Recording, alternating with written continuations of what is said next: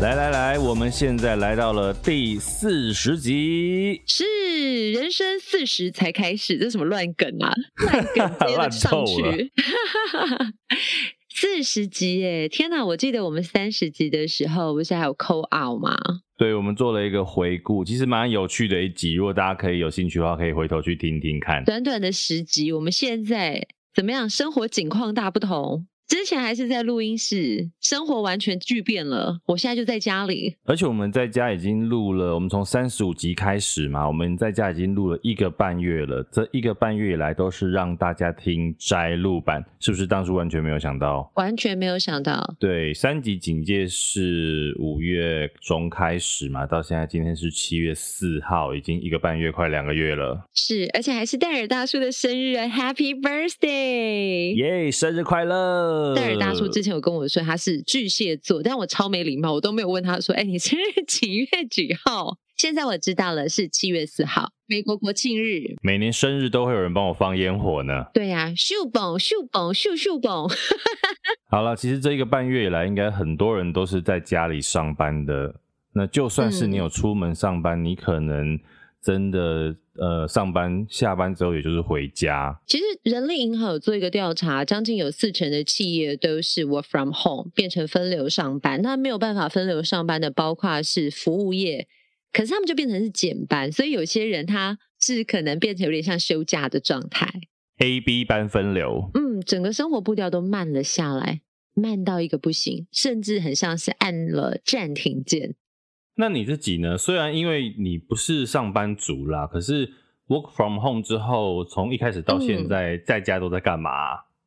其实一开始我觉得第一个礼拜你还会觉得说茫茫然，因为电台还是必须要继续，大家还没有想说哦，可能电台也要变成分流在居家做 live。可是第一个礼拜过去，第二个礼拜开始的时候，你就会发现说，哎。这个景况好像不是以前我们想象中的，它变成你真的要待在家里工作，而且你必须要开始做一些准备了，因为接下来你不知道这个时间三级会多久。那时候很慌张，你那时候好像不太会去想说工作怎么办，你只是会想到生存怎么生存，还有会想说会有那种生命的危险，生命的危险。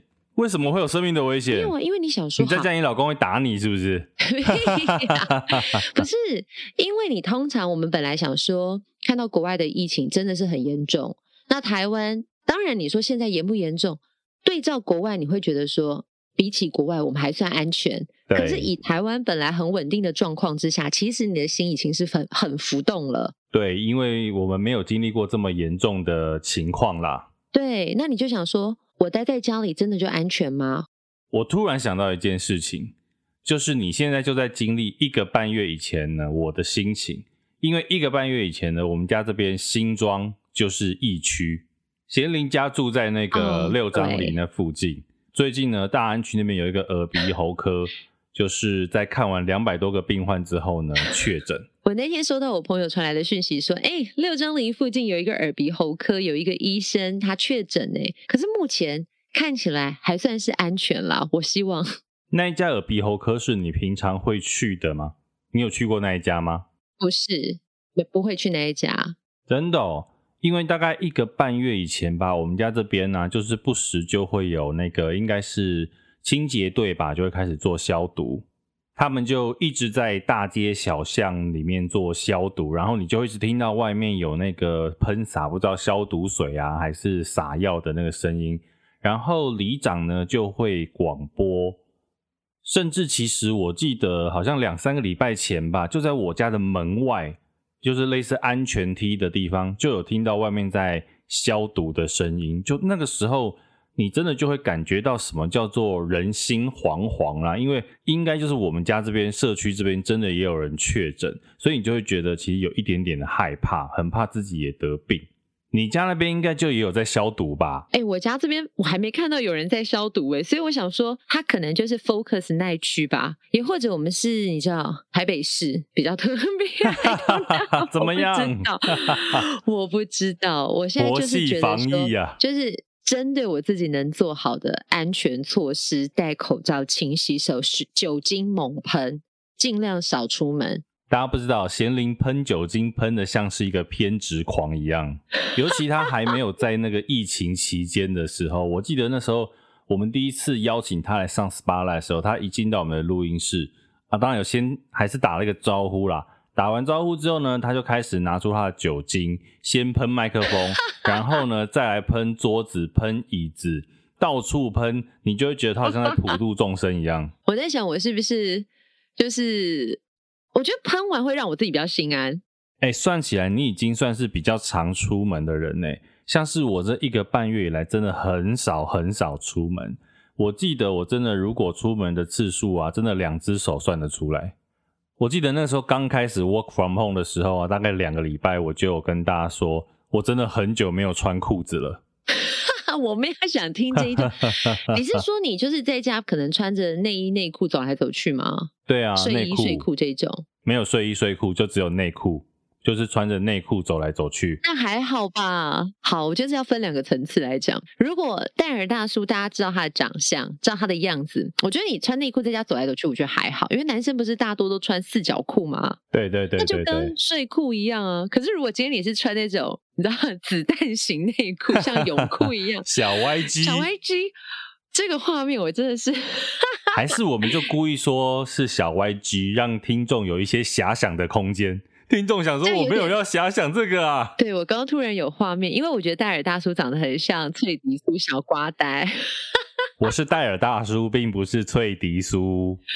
哎、欸，可是我自己老实说，我觉得不单单是我，我想问我们的听众朋友，你多久没有化妆？女生多久没化妆？多久没有换上漂亮的外出服？一定超久的。我自己在 work from home 这个一个半月到两个月间，我真正化完全妆大概就两三次。也是为了工作吗？也是为了工作，还是为了老公？有一次是为了情趣，居家情趣，就是什么什么什么？现在要爆什么料？欸、这一段要过十二点才能听吗？就我儿子生日啊，五月三十号啊。哦，五月三十号我儿子生日，我不是还叫外送，营造我们好像在家开 party 的气氛。我特别去换装，换外出服，化妆，然后我儿子看了一看，傻眼。你记不记得我们前几集有一次说有一对情侣，他们为了早上要起来双人运动，都要先起床化妆？有啊。我刚刚真的以为你要讲这一段，我以为你的居家情趣事就是也是起来化妆，然后可以生一个弟弟。你不知道有孩子在家里，很多事情就 let it go。但你知道很可怕，我发现就是 work from home 第一个礼拜其实还没有什么特别的感觉，第二个礼拜真的会严重焦虑，到第三个礼拜的时候，你会开始就是觉得你人生好废。我觉得是因为像我们啊，你跟我都是那种。平常工作算是蛮忙碌，然后会一直往前冲的人，我相信很多听众也是。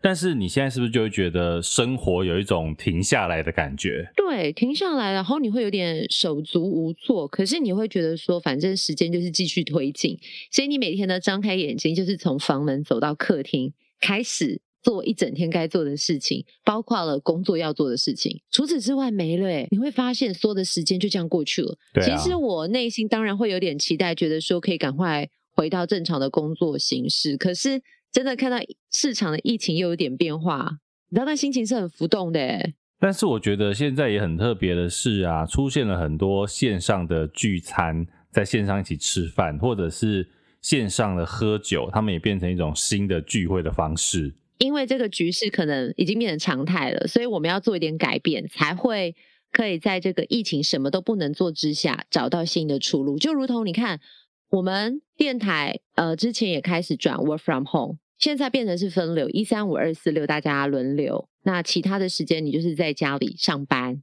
啊。所以其实你现在虽然是 life，但是你也是在家里做 life 哦。隔天啦，一三五二四六这样轮。譬如说，我可以一三五去电台，是电台在电台里面 live，二四是在家里 live，等于是他让员工不要碰头在一起，也是做分流啦。因为我们那栋楼之前也有人传出确诊，所以我们其实有消毒了两三天。我觉得也的确是在这个疫情之下，其实各行各业真的都受到很大的冲击。那像我那一天还看到，当然大家知道餐饮观光绝对是也是一个重创的产业。像我那一天就看到一个台北有一个很有名的江浙菜的餐厅，叫做极品轩。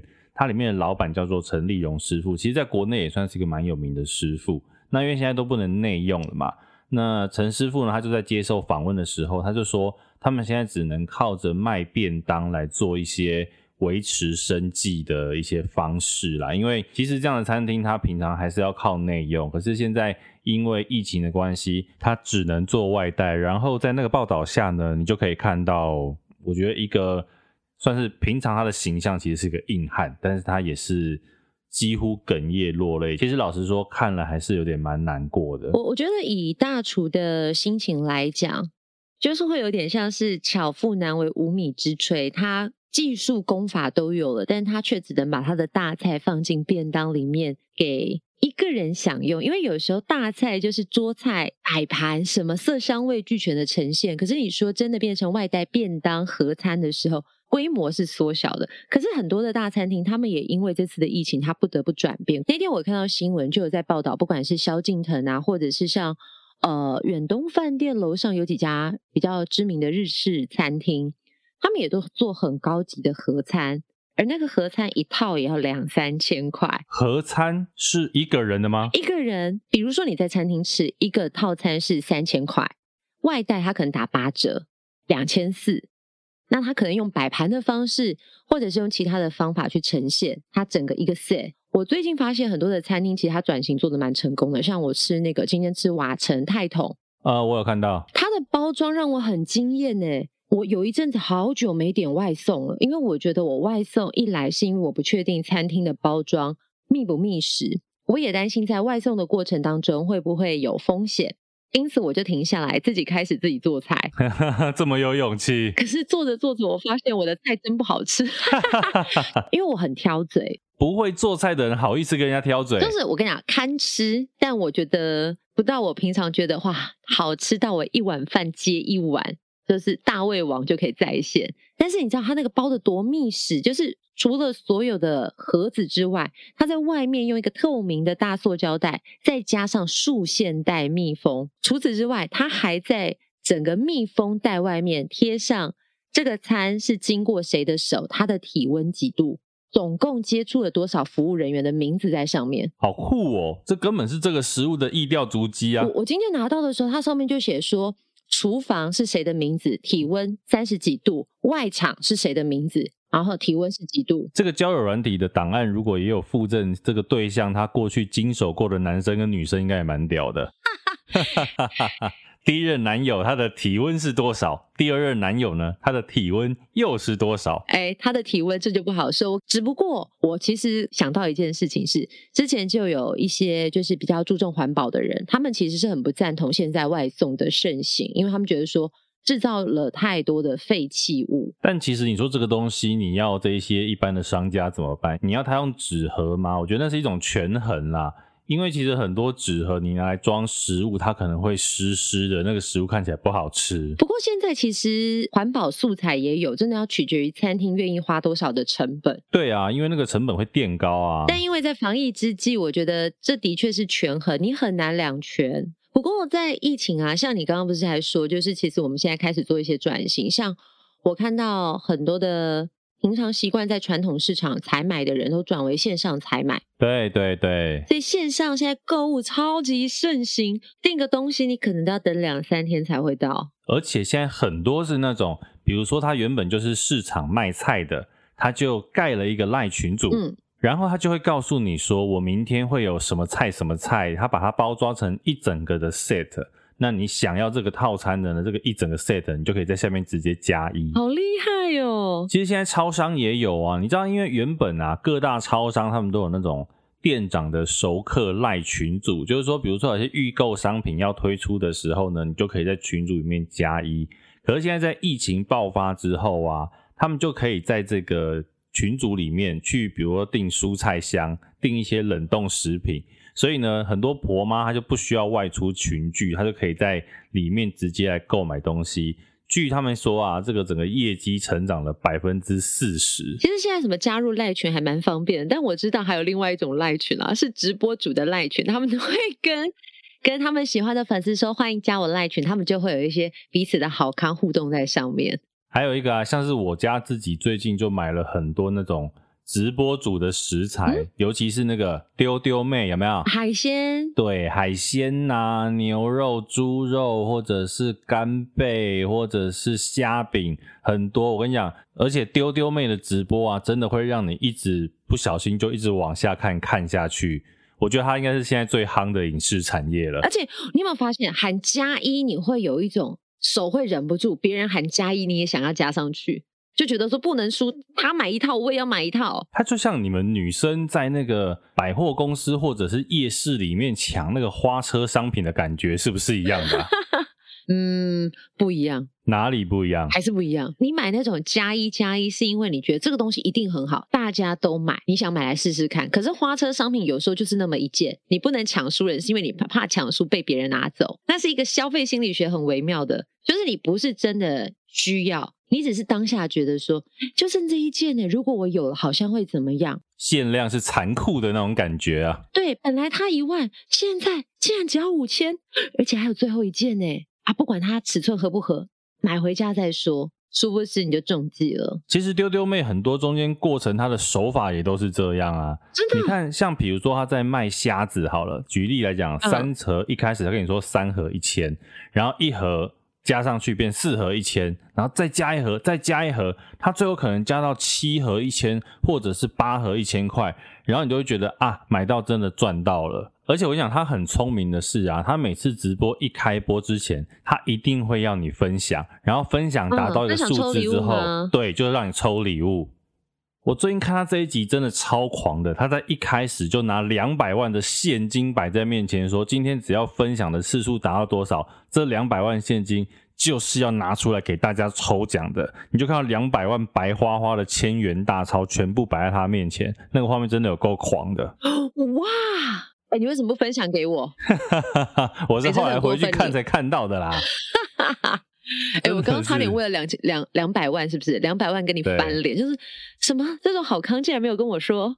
然后我跟你讲，先看完。我那天看到一个报道，他说丢丢妹，你知道丢丢妹开的车是蓝宝坚尼吗？你看他真的是赚到翻掉哎、欸欸，难怪他可以拿两百万来抽奖。你有没有觉得，其实丢丢妹，譬如说像我们说，哎、欸，转分享或者是买一盒再一盒。大家说好不好？再一盒这种销售的呃技巧，其实是你在购物台也很常看见。是啊，可是现在我们好像对于购物台这种手法，你就会觉得它就是手法。可是对于 Facebook 上面的直播，你就会觉得他在跟你拔干净。我觉得还有一个点就是说，虽然说跟购物台的手法差不多啊，但是呢，嗯、购物台就是让人家觉得那个会有距离。它毕竟是在电视里面，然后我也不认识你。可是像丢丢妹他们这样的直播主啊。他就会觉得好像跟你很贴近，毕竟我就拿在脸前面看而已啊。而且他说的话呢，又其实是那种很地道、很道地的会靠在跟你沟通，而且他很爱骂你。你知道很多观众，我觉得就很奇怪，他们就是很 M，被越骂呢，他就越开心，所以他就觉得说，哎呦，他骂我了，赶快开始买，赶快开始买，所以他就会一直想要去买。但是我相信他自己的品质也不错啦。我觉得这些如呃，应该是说送东西或者是便宜价格。如果是哗众取宠的方法，他都只能用一次。相信他的东西应该是不错，所以他才可以一路这两三年好像做得很夯。对啊，而且我今天看到的，争相邀约，对对对对对，很多艺人去上他的直播啊，像是碰狗啊，像我今天看到的是黄少祺，是那个灰龙在天的黄少祺吗？飞龙对对对，就是他，就是他。所以你看，像。碰狗啊，他们就讲说碰狗去上一个晚上的直播啊，他光红包就拿了好几万，因为业绩实在太好了，分红。这也算是另类的宅经济，对不对？对啊。就是大家可能不上餐馆，有一些人不上餐，就是现在不吃外食，是因为你不能在现场吃，你要外带或者是用外送，他们觉得很麻烦，就想说啊，那就自己在家煮，所以自己在家煮就延伸了一套宅经济，就包括你说那个团购效应，直播主对卖食材。超多，而且还有卖一些即食食品。我看到呃，那个金华酒店吧，也有推出即食的面，就像泡面这样。怎么样的即食食品啊？它就是卖那种调理包吗？调理包。那面条可能你自己煮一煮，哦、然后调理包倒进去，就是什么剥皮辣椒鸡面，然后什么南洋拉萨面，一包好像我忘记我们看错，一百五还是一百七？一个人份吗？一人份，可是你就可以感受到说，哦，我现在吃的是五星饭店的面，殊不知它也是个面嘛。你有想讲什么？不过其实我们很多时候去大餐厅吃饭啊，是讲究一个气氛啊，对，对不对？这个灯光美、气氛佳的情况下来吃这个饭嘛。可是像你刚刚讲远气楼上那个做成便当的，做成外带。那不就没有那个灯光美、气氛佳的感觉了吗？可是他们盒子好像蛮漂亮，因为我看到很多的 IG 网美打卡也有拍出这样的照片。欸、IG 网美打卡也有可能会是花钱买来的、啊，对不对？嗯，可是我在想，应该还是有一定的客群。就是像我今天晚上为什么特别就是想说要买餐厅的菜，没有想要自己做，是因为我觉得。生活好累哦，还是放松一下好了。我就开始划手机，看有哪些的餐厅适合购买。就有朋友约我分享说，就是在疫情之下，其实你可以多体验一些平常你想吃但是没吃过的餐厅，因为现在他们都有打折。包括了我刚刚不是讲金华酒店嘛？金华酒店不是有一个非常有名的那个 Robins 牛排？嗯，现在它也有外带，你可以上网订。可能本来一人份的套餐就是它还有什么沙拉吧，但是现在变成外带的形式。好像两千五，然后有龙虾加牛排，好像也不过两千八。以往都是要这个价格翻倍耶。可是牛排就是要一煎好，马上吃啊，那个才好吃吧？我跟你说，你以为想说会不够热，对不对？现在的餐盒保温都还做的蛮好的，而且重点是你自己去拿，你可以节省你自己可能外送员在街上耗费的时间。牛排我可能就比较不想要花大钱去吃外带，我个人啦。你有吃吗？你有吃吗？金华的 Robins 我还没有订过，可是我儿子生日的时候，我就有订一家餐厅的牛排，他送到我家还是热乎乎的，真的哦。他从内湖到我家大安区，也是啦，难怪你在疫情间会胖。对不起，我错了。不过像贤玲讲的，的确啊，像贤玲讲的，就是说现在有很多餐厅它的外带有一些折扣，所以大家其实可以去做一些尝试。嗯、那只是当然很多人他不想要尝试，是因为不想要太频繁的出门啦。但我要很八股的说一下，除了尝试之外，其实我也蛮担心，就是在这个疫情之下，如果大家都不消费，这些我们曾经很喜爱的餐厅就不见了，怎么办？我觉得如果当你自己还有余裕之下，就是你还是想吃点外面的食物，你经济能力也允许。不妨就支持这些你觉得不错的餐厅。其实我们刚刚有讲到那个丢丢妹邀请到艺人在他的直播，我觉得大家可以去仔细看一件事情，就是艺人跟网络网红或者直播主他们跟观众的距离。你看，即便是艺人在这样的直播平台上面，在直播主在丢丢妹的这个平台的直播上面，你还是会觉得那个艺人是很有距离感的。可是相对起来，丢丢妹就像一个邻家女孩啊，哈，当然是比较凶的邻家女孩啦。嗯、对，可是呢，至少她的整个距离感会让你觉得她很亲切，她好像是你的朋友。可是艺人她就还是相对起来是一个比较一个遥远的距离。这个就好像回归到之前，是不是你跟我说，就是明星就是你你想成为却成为不了的那一个人，可是网红就是隔着荧幕像你朋友一般的人，所以你会觉得说你们距离是很近的。对啊，所以我们现在应该算是网红吧？没有啊，网红还要有红啊，我们不红啊。但是我们跟听众是比较贴近的，我们应该可以算是网不红啊。大家好，我们是网不红，好哀伤哦。你干嘛在你生日这样？不过刚讲这些啊，其实我今天在看资料的时候发现，还有一群人是现在很惨的一群人。谁很惨？我们不是最惨的人了吗？我们不算最惨了，就是我们至少还是在这个就业市场里面嘛。那很多人呢，就是今年的大学毕业生们，嗯，他们等于毕业即失业。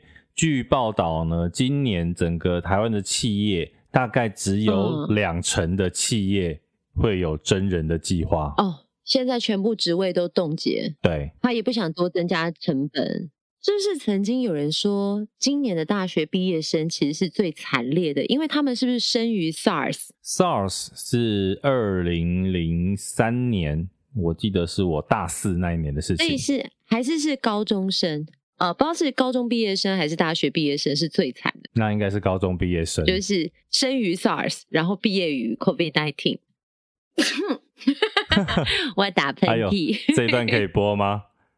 哈哈哈哈哈！好真实哦，各位听众，贤玲刚刚在打喷嚏啦，在电台不能打喷嚏，对不对？没有啊，对，我刚刚就是突然之间忍不住哎。暖心 DJ 咖啡糖贤玲史上首次公开打喷嚏。我跟你说，我在想，如果在电台打喷嚏，我可能还会瞬间可以把声音 mute 掉，或者是你可以捏着鼻子把 mute 掉，声音就不会出去了。但现在主控权在戴尔大叔那边，我就是掌控权力的人呐、啊。不是，我刚刚忍很久，我一直捏着鼻子，因为你知道，想打喷嚏的时候捏着鼻子就不想打。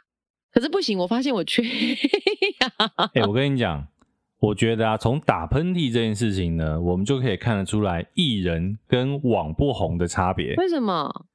因为你在电台呢，老实讲，你不太能真的让人家听到你打喷嚏的声音。但是当我们现在在当网不红的时候啊，我们就可以很自然的让大家听到我们打喷嚏的声音。OK，OK，OK，对不对？因为网红为什么他会贴近很多这个观众？因为他就是会做出很多观众平常会做出的事情，所以这些事情呢，他就可以得到观众的共鸣或听众的共鸣，就觉得好像你跟我是长得一样的人。嗯、可是呢，欸、很多的艺人他们在电视上或像你，比如在电台的时候，那个是有距离感的，就会觉得说我们比较难接触到一般的艺人。像比如说我举例哦，我小时候那时候我有一次去参加金马奖的、嗯、还是金钟奖的颁奖典礼，我有点忘记，有去观礼。哇！我不是去领奖，我去观礼。哎、欸，能观礼也不简单，好不好？通常都非富即贵啊！你们这些权贵，竟然可以拿到门票进去观礼，我们很酸。哇，贤林刚这一段高级酸呢。对，我们当天晚上呢，就是有大概一千位的这个典礼的志工呢，因为我们都有很好的心肝，oh. 所以我们就可以拿到特权去观礼。真的假的？我我说中了？没有啦，我是顺着你的话在做嘲讽的啦。吓、啊、死了！哇，我想说那个年代就有人会抓这个哦。哎、欸，说到这个，你知道三金有一件很有趣的事情，是会有人专门去补典礼上面的座位的吗？对对对，有啊，我知道啊，那不是都是影视科的学生吗？就去当工读生，负责补位。对对对，我觉得这件事情很有趣，诶，很多听众可能都不知道。我跟你说，这个之前好像有上过苹果还是哪一家的新闻，特别写一段。那为什么会被发现说有补位人这件事情？嗯、是因为好像其中一个补位的长得很帅，还是很漂亮。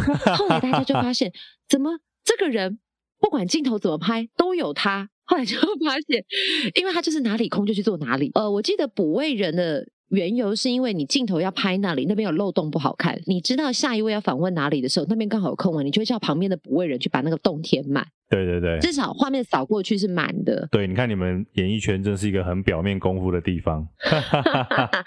这是网不红大叔说的，不是我说的。不是啊，我刚刚要讲的是那个。我去金马奖去典礼的时候，然后呢，嗯、我就去上厕所。嗯，因为你知道男生那个小便斗不是一座一座的吗？对啊。我就看我旁边来了一位那一届的金马影帝。谁？如果我没有记错的话，应该是曲哥曲中恒。哇，嗯，对。然后那时候他就在我旁边尿尿，然后我就想说，哎呦，影帝也是会尿尿的嘛？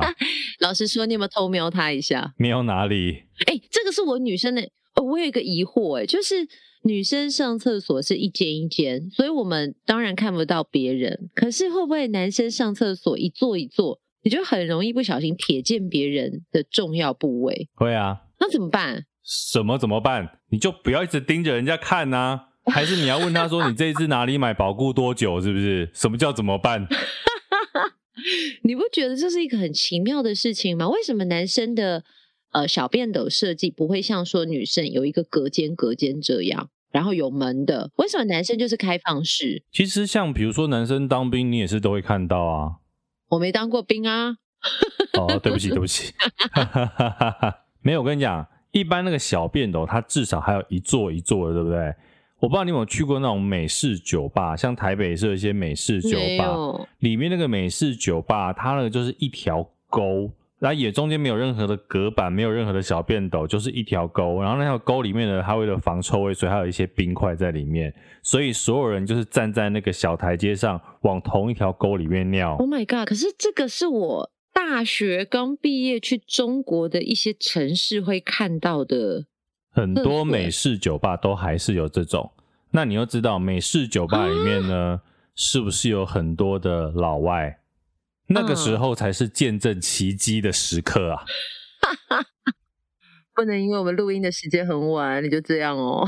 没有，你要问的啊。所以在那个时候，你真的你在没有那个隔板的时候，你真的才是见证什么叫做天外奇迹呀、啊。OK，不好意思啦，我整个岔题，但是我真的太好奇，突然你讲到这个，我就联想到这个话题。不过你说真的，像你刚刚不是有讲说，是网红跟艺人，其实最贴近民众的，就是你会觉得网红做的事情跟你做的事情一样。对。大明星很少会告诉人家你做了一些事情，可是之前我忘记哪个女神嘛，就是说女神也是会挖鼻孔啊，也是会上厕所，也是会放屁啊。其实本来就是啊，女神也是可以好几天不洗头啊。你有多久没洗头了？你自己说。我刚刚就很想要说，就是疫情到哦，不知道第一个礼拜、第二个礼拜吧。我有一天晚上，我先生问我说：“哎、欸，你洗澡了吗？”我很认真转过去跟他说。我都没出门呢、欸，还要洗澡吗？然后我先生就瞠目结舌看着我，这是我第一次跟他这样讲。可是我自己讲完之后，我发现我有点羞愧耶。为什么要羞愧？我所谓的羞愧，是我发现我讲得好理直气壮。而且大家要知道的是，贤玲是一个有洁癖的人。嗯、对，我有洁癖的人，可是我那一句话一脱口的时候，我觉得说。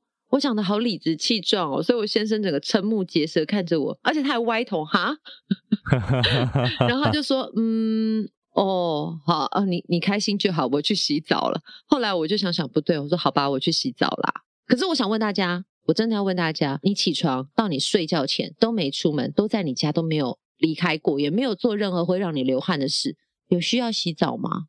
哎、欸，我觉得看人、欸。你老实说，没有没有没有，我还是会洗。但是呢，我觉得除了流汗之外，嗯、你看我现在这一头茂密的乱发，不要说洗澡，我一天不洗头啊，那个嗯，又会出油，你就会觉得很肮脏，那头又很脏、很油、很不舒服。在流汗的话，这种天气真的受不了。可是夏天都有开冷气呀、啊，就没有流汗，而且我是干性发质。哦，没有，我是油性，我头发很会出油，所以你会天天洗头？我天天洗头啊，我天天洗头啊。那大叔你知道吗？其实你有一个方法可以不用天天洗澡跟洗头。什么？有一种那个清洁用品叫做干洗法。哦，我知道啊。就是如果你头发很油，你就喷一喷，再拿梳子梳一梳，它就会恢复干爽跟蓬松了。干洗法不就是很多懒女人专门爱用的东西吗？怎样？你在说我吗？我坐月子的时候就是靠它撑过两个礼拜。还有坐月子那个不一样，那个是不能洗头啊，那个跟爱不爱干净不一样。但有时候真的太累了，两三天不洗头好像也还好吧？怎么办？我自己声音都心虚了。OK，那我可不可以跟你爆料一下？如果你发现一个女生平常她都是长发飘逸，嗯，突然你下次看到她是绑包头。通常就是他昨天没洗头，所以各位男性听众，你下次如果在路上看到有女生绑包头，你千万不要去问她是不是没洗头哦。我跟你说，我有一次就在电台跟大家分享这个讯息，就是说，哎，有时候就是比较累的时候没有洗头，我就会把头发绑起来。通常第二天没洗头是绑马尾，再多一天三天，我再再多一天四天的时候，你就会看到用包头。因为包头，你就不会感受到头发的 油腻。那戴帽子呢？我觉得很可怕哦。戴帽子只是让人家觉得你头发看起来好像整齐，因为你头上有个帽子，感觉整齐。可是你头被闷在帽子里面更脏。但是外人看不出来啊。但我自己认真的说啦，我就是跟大家分享过，我就绑马尾跟绑包头这件事情之后，有一次我在路上遇到一个听众，他就看到我那天绑包头，他就跟我说：“你没洗头齁？”我心想说：“你才没洗头，是我今天的造型是包头。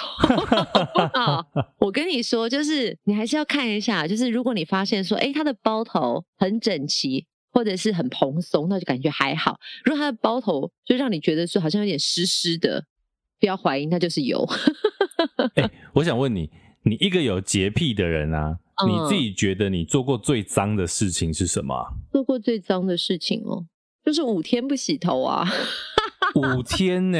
哎，五天真的很久哎，我应该没有印象，我这辈子有五天不洗头过。冬天哦，可以怎么样？五天不洗头，就是你去美容院洗完头之后的那一颗头可以撑那么久，因为美容院洗完头都会很清爽，头皮都会很干净，跟你在家里自己乱洗完全不一样。是因为他们洗比较多次吗？我觉得好像是诶，我的形象是不是从此就毁坏了？不会啦，大家只会知道是一个不洗头的 DJ。哎，幸好你是做 DJ。没有 没有，就是冬天的时候，而且要真的很泛滥，就是真的累到不行。不然我平常还是会洗头啦，两天洗一次。不过女生真的长头发要洗头发，要吹头发，真的是一件蛮烦的事情哦。对。对，而且还要吹，还要护。我洗个澡，一个小时就过去了。但我现在洗澡超快。为什么？我以前洗澡大概要四十分钟，就是洗头、洗澡加护发。但现在呢，我跟你讲，最快十分钟我就可以走出浴室。我先生有一次很认真的问我说：“你有洗干净吗？” 可是这中间的时间到底差在哪里？就是你差了半小时差在哪里？你一般在里面干什么？没有啊，就是洗澡啊。以前可能会就慢慢搓啊，可能什么去角质，慢慢什么手肘啊、膝盖啊，慢慢搓，慢慢按摩。现在都没有了。现在就是快速洗过去，肥皂有滑过去就好了。天哪，怎么听起来那么脏？我们四十集就要播这些内容吗？四十集就是要听最真实的闲家书。OK，那你还想问什么？那我要问大叔。什么？你最长时间有多久没洗澡、没洗头？我刚刚讲了一个五天没洗头哦，你不要因为想要维持形象就骗我哦。我现在还真的想不起来，因为我几乎真的每天都洗头，洗澡几乎应该也是每天都会洗，一年看有没有一次吧，就是没有洗澡的，可能很少，真的很少。那万一你宿醉回家嘞，一样会洗吗？就是喝到茫挂。挂点，那就是隔天早上要起来洗啊。OK，那你做过最脏的事情是什么？我要赶快平衡一下。你老实说，我不是一个很爱干净的人啊。我老实讲，所以你问我说觉得很脏的事情，说不定我做的所有事情在你看起来都觉得很脏啊。啊 最低的要求，比如说我就很爱咬手指头，这个对很多人来讲可能就觉得很脏。对，哎、欸，你有这个习惯呢？对啊，我有发现。人家说这就是一个小朋友哎。对，人家说这就是一个容易焦虑不安的展现。对，咬手指头是焦虑。对我，可是我真的还蛮爱咬手指头的。那我可以教你一个方法。涂辣椒吗？不是，去做那个美甲凝胶。对，美甲凝胶指甲，因为它是变成像塑胶一样硬硬的。会比较好吃吗？不会，因为你咬不动。这件事情有人跟我讲过，但是不知道哎、欸。你是不是觉得你也没有爱到谁？对啊。但现在疫情期间呢，拜托，很危险。都在家是也还好啦。当然我自己是有想要改过啊，可是你知道什么时候真的是最有可能狂咬吗？真的是疯狂咬的时候，就是写企划案的时候。你在想东西的时候，你真的是疯狂的摇。对，你好不容易十只手指头把它养得漂漂亮亮之后呢，你想个计划案 一个小时，他们就都没了。这个我可以理解，完全可以理解。就像有些人在写东西的时候，会猛按后面的笔后面的那个按钮，对对对对对，咔咔咔咔咔咔。那个也是一种焦虑的表现，对，对焦虑跟思考的表现。对啊，我觉得咬手指头应该是一种会在你眼中看起来是脏的行为。其他我还有什么？没有，我我觉得你形象维持的太好了，我要毁坏一下。在这个疫情期间一个多月，work from home，你做过最废的事情？你自己觉得除了没有穿上过裤子之外，还有没有最废的事情？因为我觉得没穿裤子也还好啊，谁在家不是穿什么？内裤走来走去，一直睡觉不就算很废了吗？就像我现在在家，我跟你讲，我在家就是吃饭、睡觉、看书，然后追剧，然后跟你录音、剪接，然后偶尔写写粉砖，这大概就是我的现在在家的生活吧。所以睡觉可能已经相对起来是最废的事情了。我觉得还蛮充实的啊。哎，但我问你哦，你觉得？废这件事情是一个贬义词吗？因为最近啊，我记得前阵子嘛，那时候刚 work from home 开始，我们不是有有流传一句话，就是“我废我骄傲”，然后什么宅在家里守护台湾。对。后来竟然有听众说，就是告诉我们不要灌输这种观念，什么叫做“我废我骄傲”？怎么可以那么不积极？你觉得嘞？我觉得是看你废多久吧。然后你说。我废我骄傲这句话，其实是希望大家都待在家里，不要出去，也是为了防疫啊。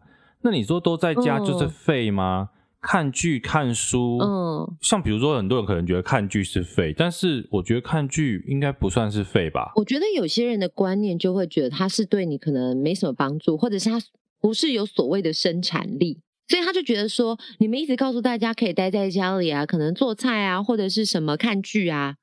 难道不能建议更有意义的事情吗？我心想说，疫情之下，我还要建议什么更有意义的事情？难道不能放松一下吗？后来我就一直在思考，每次在告诉大家说待在家里可以找些事情来做，我都说哦，可能变成要美化成你可以学习呀、啊，线上学习呀、啊，或者是怎么样。老实说，我觉得其实看戏看剧这件事情啊，当然它是一个娱乐没有错啦。可是其实很多时候，比如说哦，比如说我喜欢看日剧。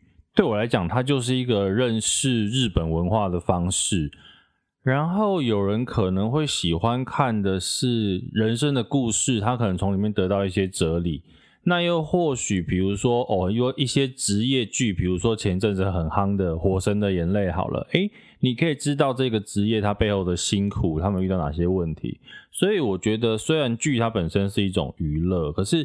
在看的过程当中，其实你是可以去思考很多我们可能过去在一般的生活当中不会去接触到的事情啊。对，我非常认同，因为我觉得意义是你自己给予自己的，不是说这件事情怎么样。没错。如果你当觉得这件事情就是废的时候，它就真的很废。可是除了废之外，你看到这个东西，可不可以勾起你心中的什么样子的感触，或者是有什么样子的心思？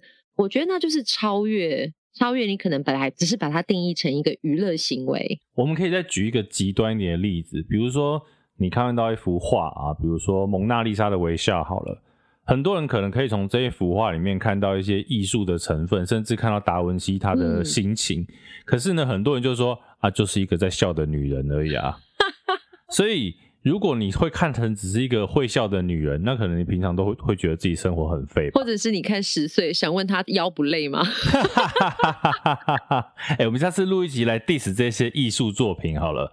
比如说大卫像，你就可以问他说：“哎、欸，你为什么不穿裤子？” 那不就是你吗？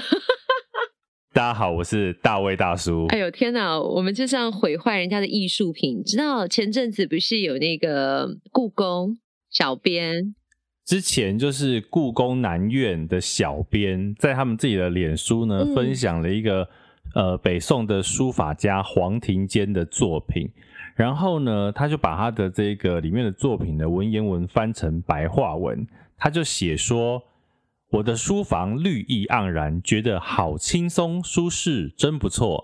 本来想替孩子抄一些谱来弹奏，但是一直还没开始。”你之前送我的纸品质很好，适合写大字，但如果要写小字的话呢，还是用小一点的纸就好。刚好有人来了，先这样，拜拜喽。然后呢，小编的诠释就是说，古人也是在写废文的嘛。对，结果这样的诠释呢，就被很多不知道黄庭坚的粉丝们吧。就说这个小编怎么可以说这个古物古文是废文，就一起开始攻击他。对，所以我们刚刚这样子会不会也出事呢？不要用这么严肃的心情去看待。没关系啊，黑粉也是粉，我们现在需要粉。如果你听了，你有觉得不爽的地方，大声的告诉我们你的不爽。不要这样了，不要这样，苏拉，我们第四十集，我们还希望有第五十集，好不好？对啊，其实我觉得这个很好笑，就是说，其实我们有时候看事情哦，可以转换一下立场，转换一下一种不同的角度。像你看，用小编这样的方式去介绍文物、介绍古物，我觉得很棒啊，因为平常很多人可能不会接触，但是因为这个。这一个 po 文，这一篇文章，这篇废文却红了，而且后来小编再出来做这个回复，就是这些对他不满的留言的时候，其实他也表现了一个很棒的公关处理，就是说用一种不同的角度来看这一些历史的文物。其实我觉得整个故宫的小编，不管从创意到后面的公关处理，其实都蛮很棒啊。我是觉得这个行为推广是还蛮创意的，而且也让很多的年轻朋友开始去看这个人到底是谁呀、啊。其实你有没有发现，现在的小编、社群小编很不容易，他们必须要结合了很多的时事梗图来抓住现代人的目光，不然讯息量这么大，谁会把眼光停在上面呢？我记得我曾经看到一个行销是蛮有趣的，我要是没记错，应该是某某某福利中心的广告，就是他常常被很多的客人说，哎，一走进那家某某福利中心，就会听到请支援收银。啊，它现在变成流行语喽。是，我记得他们在去年还是前年，好像有一个广告，就是说请支援收银。暑假登场，阿公阿妈很忙，把收银变成收小孩。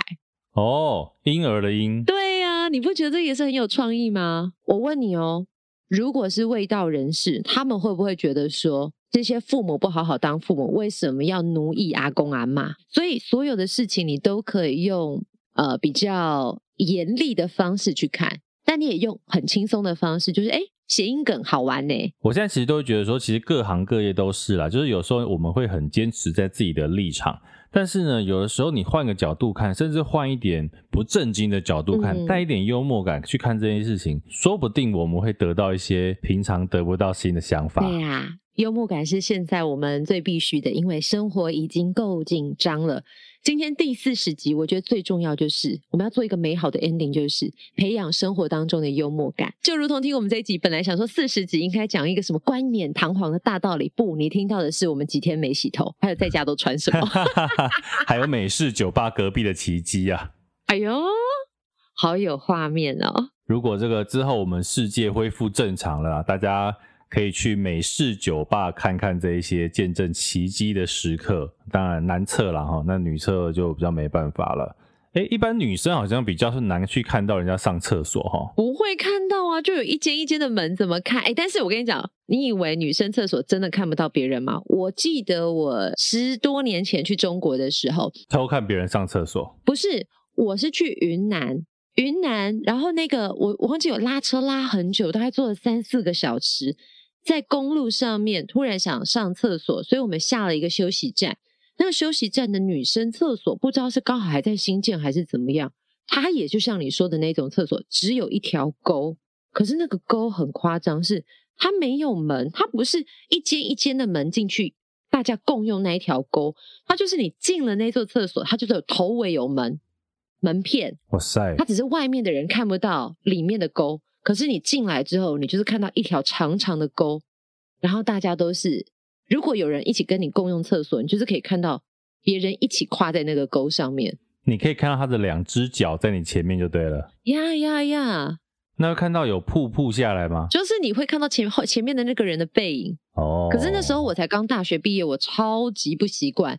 所以我是等里面的人都走完，我才上厕所。可是就是因为那条沟，它就是固定时间才冲水，所以它就是会累积很多的精彩的物品、液体或者是固体在里面。还有固体啊！你公共厕所，你怎怎么能够限制谁不要上什么啦？所以边上你的下面就是一条小河流，诶。没有。它的沟不是斜坡，它的沟是平的，所以它是从可能某一个时间，它会开水阀，从后面往前冲，就是像你冲水马桶的概念一样。嗯。可是，在它还没有冲水的时候，它是一条都在的。但我人生上过最恐怖的厕所，我觉得还不是我刚刚说的一条沟。诶，那还有什么？